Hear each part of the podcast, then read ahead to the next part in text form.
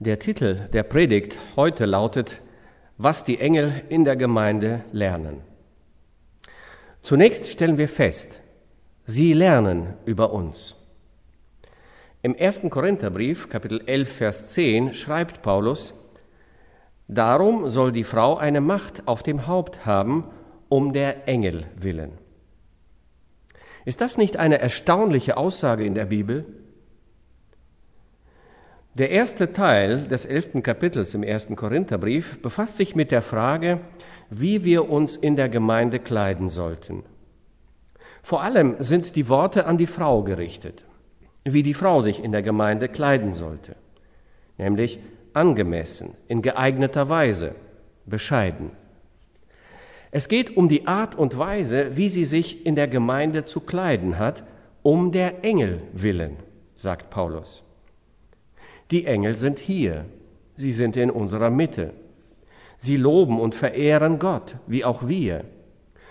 Und wegen der Anwesenheit der Engel soll die Frau sich in einer bestimmten Weise kleiden, in geeigneter Weise, bescheiden, angenehm, angemessen.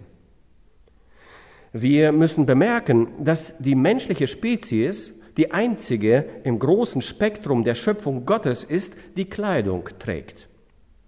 Wir sind die Einzigen, die Kleidungsstücke anhaben. All die anderen Wesen der Schöpfung, die Gott geschaffen hat, tragen das Gewand, in dem sie geboren sind.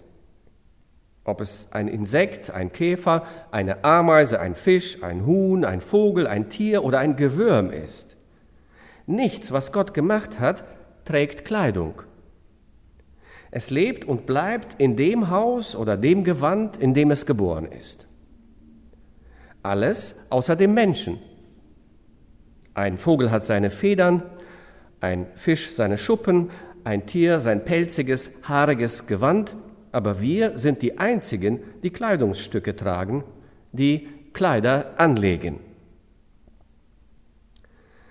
Es kann sein, dass das deshalb so ist, weil wir nach dem Ebenbild Gottes geschaffen sind, wie die Bibel es sagt.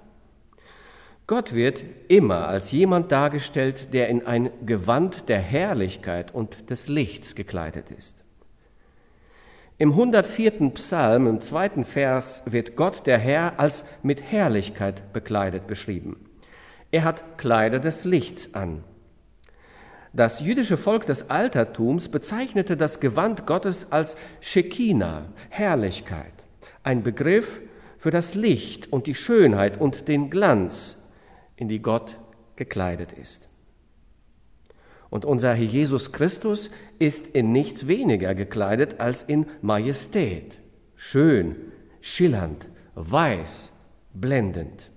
Als die Gottheit unseres Herrn durchleuchtete und er auf dem Berg verklärt wurde, heißt es, dass seine Kleider blendend weiß wurden, wie der Glanz der Sonne. Als Saulus von Tarsus der Apostel Paulus unseren Herrn auf der Straße nach Damaskus traf, wurde er von der Herrlichkeit des Lichts geblendet, der Shekinah-Majestät der Gegenwart Jesu. Im ersten Kapitel der Offenbarung wird unser Herr als der verherrlichte König beschrieben. Er ist so herrlich, sein Antlitz und seine Kleidung, sein Gewand so hell wie die leuchtende Sonne. Und Johannes sagt, als ich ihn sah, fiel ich zu seinen Füßen wie tot. In dem Buch Daniel wird unser Herr als in ein Gewand aus Licht gekleidet beschrieben, in Herrlichkeit, in Kleidern der Majestät. Die Engel werden in Gottes Wort auch immer als in weiße, prächtige Gewänder gekleidet beschrieben. Im 28. Kapitel des Matthäusevangeliums, im 24. Kapitel des Lukasevangeliums, in dem 16. Kapitel des Markus-Evangeliums und in dem ersten Kapitel der Apostelgeschichte haben wir eine Beschreibung der Auferstehungsengel. Jener Engel, die am Grab waren, als Christus von den Toten auferweckt wurde. Und später haben wir die Beschreibung der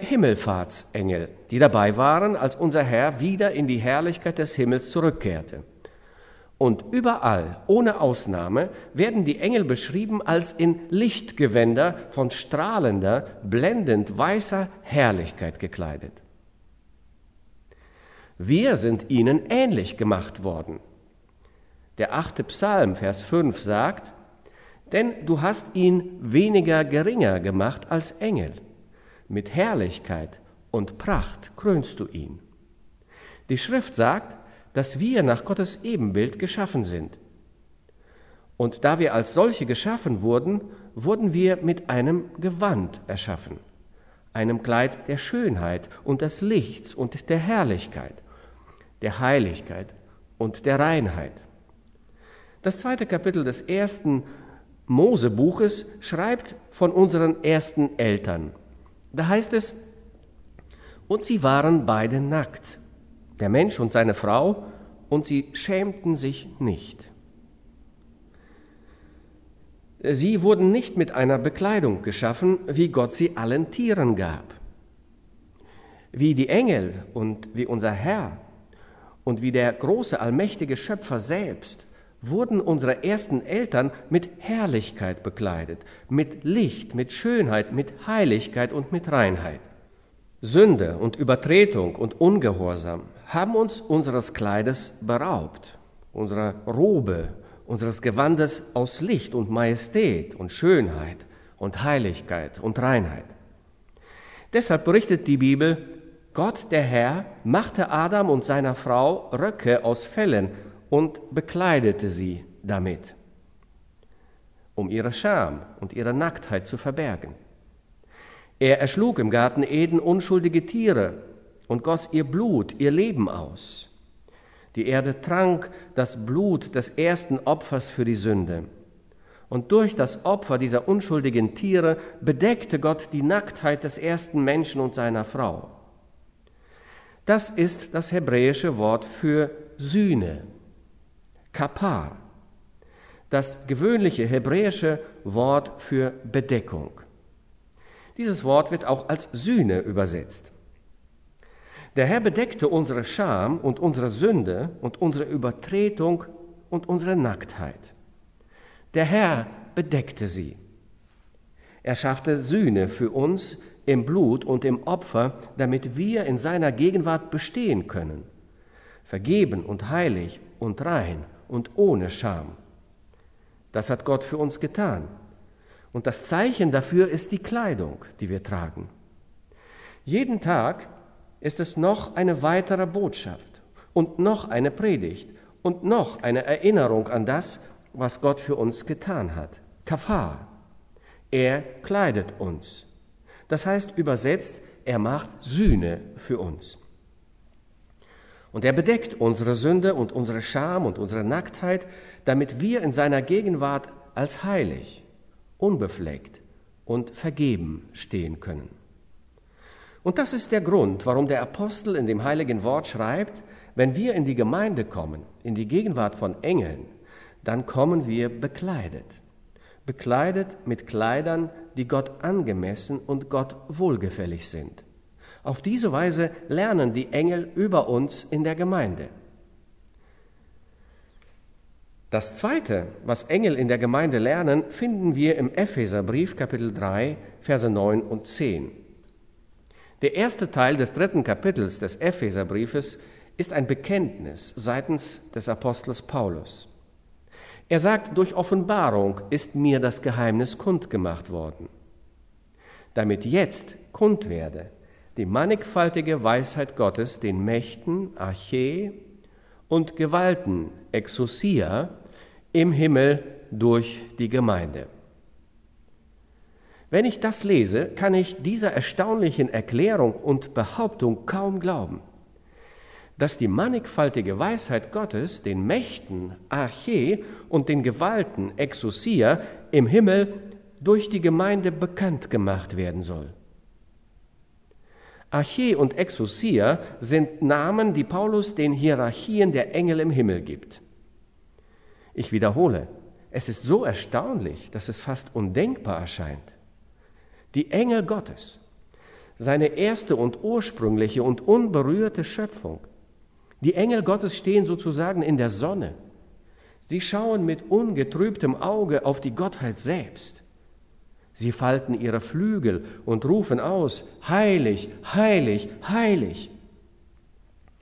Doch nirgendwo in der Bibel wird uns gesagt, dass sie in ihrem Status und in ihrer Stellung und in ihrem Wesen, in der unmittelbaren Gegenwart Gottes selbst, etwas von der mannigfaltigen Weisheit Gottes lernen.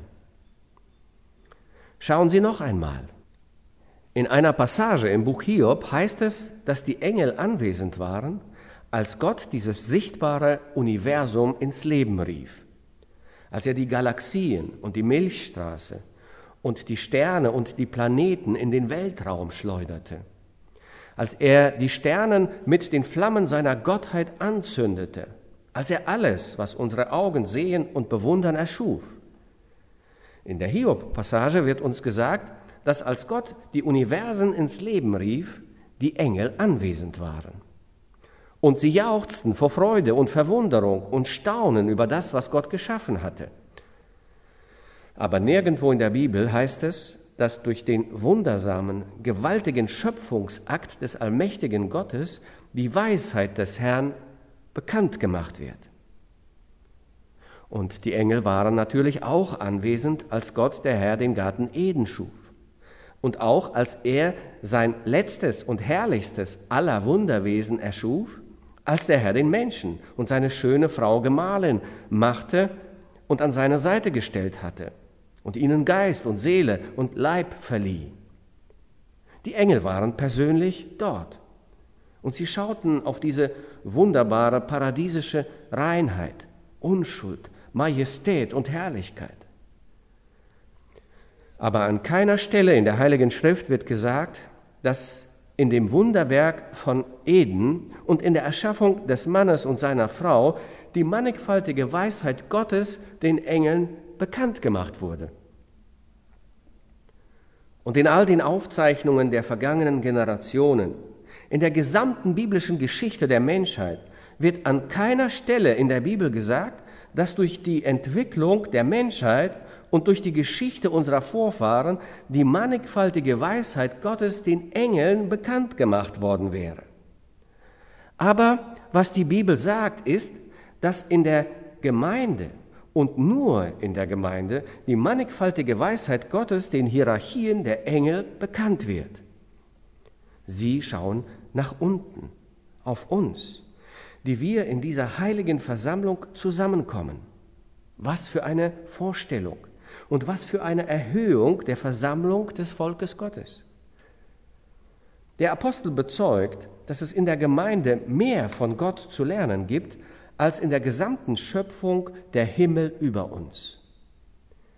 Es gibt in der Gemeinde mehr von Gott zu lernen, als in der gesamten Abfolge der Generationen und in der Entwicklung der gesamten Geschichte. Es gibt in der Gemeinde mehr von Gott zu lernen, als in allem anderen, was Gott geschaffen hat, das seine Herrlichkeit und seine Majestät und seine Wunder präsentiert. Am allermeisten, sagt der Apostel, lernen wir über Gott in der Gemeinde. Oh, wie herrlich ist dieser Gedanke. Dies ist des Herrn eigenes Haus. Dies ist der Tempel unseres Erlösers und er baut ihn auf, Tag für Tag, mit Menschenseelen und Menschenleben. Es ist kein griechisches, romanisches oder gotisches Gebäude, nein, es wird aus geretteten Seelen gebaut. Seelen, die erlöst sind, die wiedergeboren sind, die zu einem rettenden Glauben an Christus gekommen sind. Und die Spitze dieses Tempels Gottes, seiner Gemeinde, reicht bis ins Paradies hinein. Und einige der lebendigen Steine in dieser Struktur sind bereits dort bei ihm über den Wolken, über den Sternen, über dem dritten Himmel, wo Gott ist. Einige von ihnen sind dort oben. Und einige in diesem herrlichen Haus Christi, dem Tempel Gottes, der Gemeinde, einige von ihnen sind hier unten. Aber ob einige von uns hier unten sind oder ob einige von uns dort oben sind, wir sind alle eins in dem Haus, in der Familie und im Tempel des Herrn. Und Gott sagt, dass wir in der Gemeinde mehr von ihm, von seiner Gnade und Liebe, von der Majestät und Herrlichkeit erfahren, als in der gesamten Schöpfung Gottes um uns her. Der Herr lebt in seinem Volk. Er lebt in seiner Gemeinde. Der Heilige Geist wohnt in der Versammlung der Heiligen Gottes.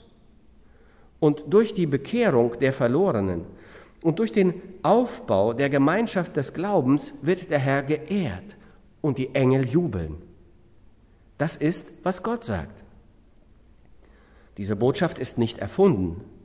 Ich bin nur eine Stimme, ein Echo, das diese Botschaft weiterträgt.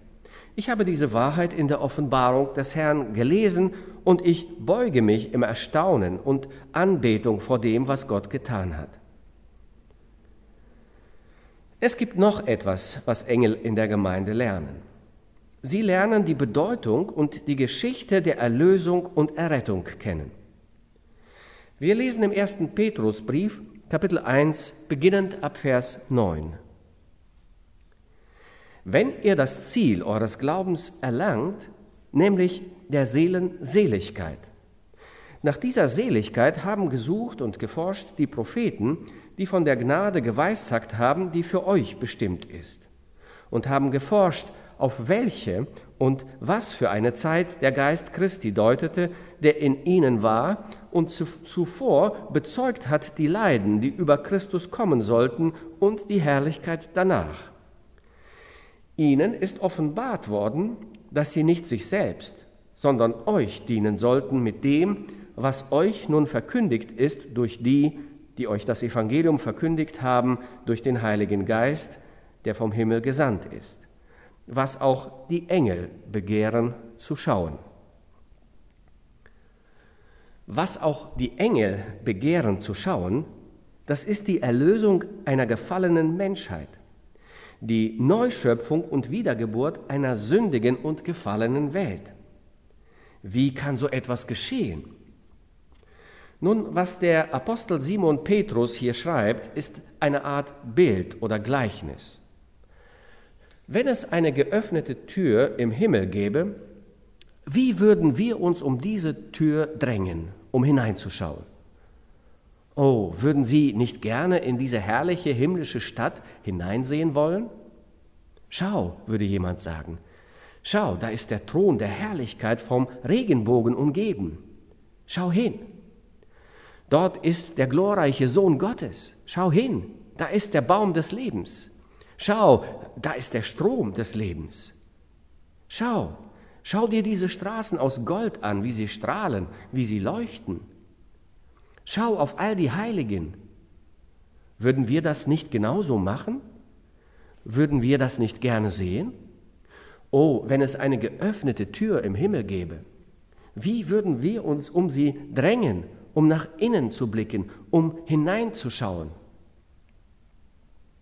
Nun, dies hier ist genau das Gegenteil. Es gibt eine Tür, es gibt ein Fenster, das in Richtung auf diese sündige Erde geöffnet ist. Und die Engel schauen nach unten.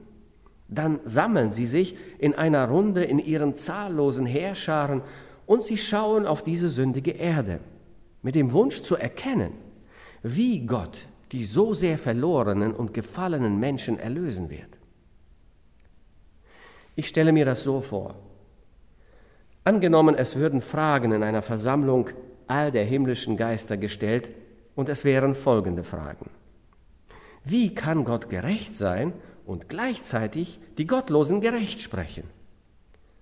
Wie kann Gott sagen, die Seele, die sündigt, soll sterben, und dann stirbt sie doch nicht? Was meint Gott, wenn er schreibt, der Lohn der Sünde ist der Tod, aber sie sterben doch nicht?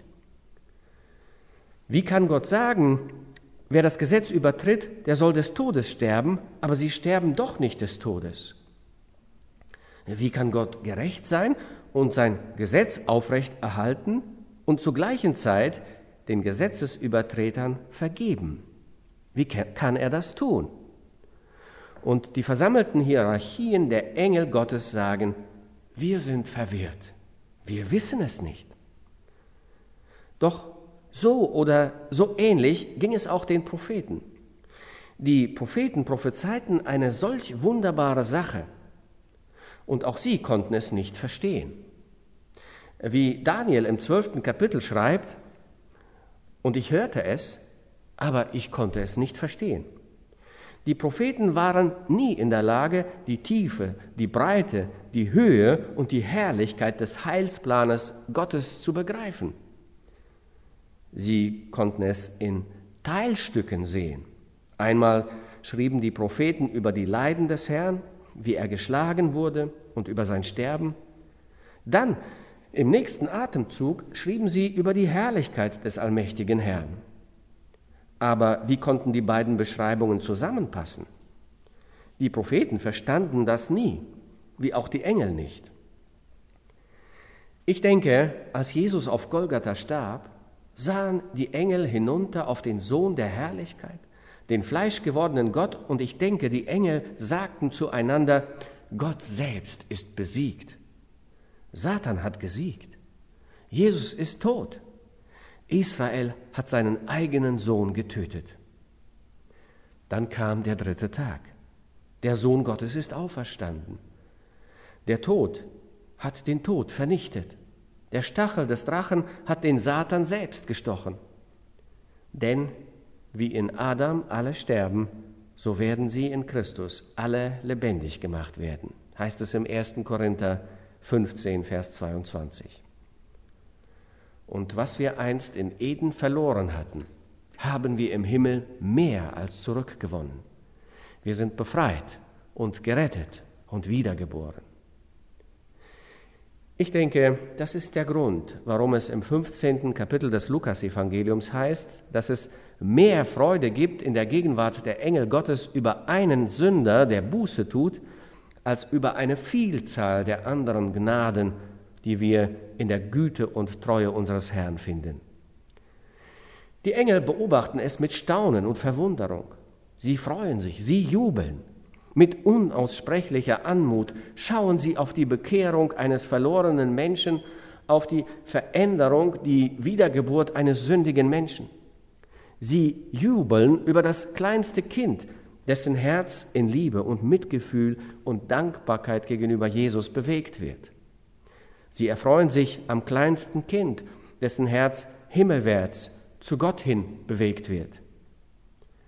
Wenn ein Mann in einem bescheidenen Häuschen auf die Knie geht und die Bibel liest und betet, ist das ein Wunder in der Gegenwart der Engel Gottes.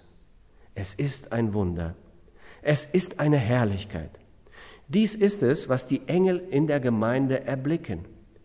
Und dies ist das, was wir mit ihnen, die auf uns aus dem Himmel herabschauen, teilen. Es ist eine Herrlichkeit. Es ist wie der Himmel. Es ist ein Vorgeschmack dessen, was Gott bereitet hat denen, die ihn lieben. Amen.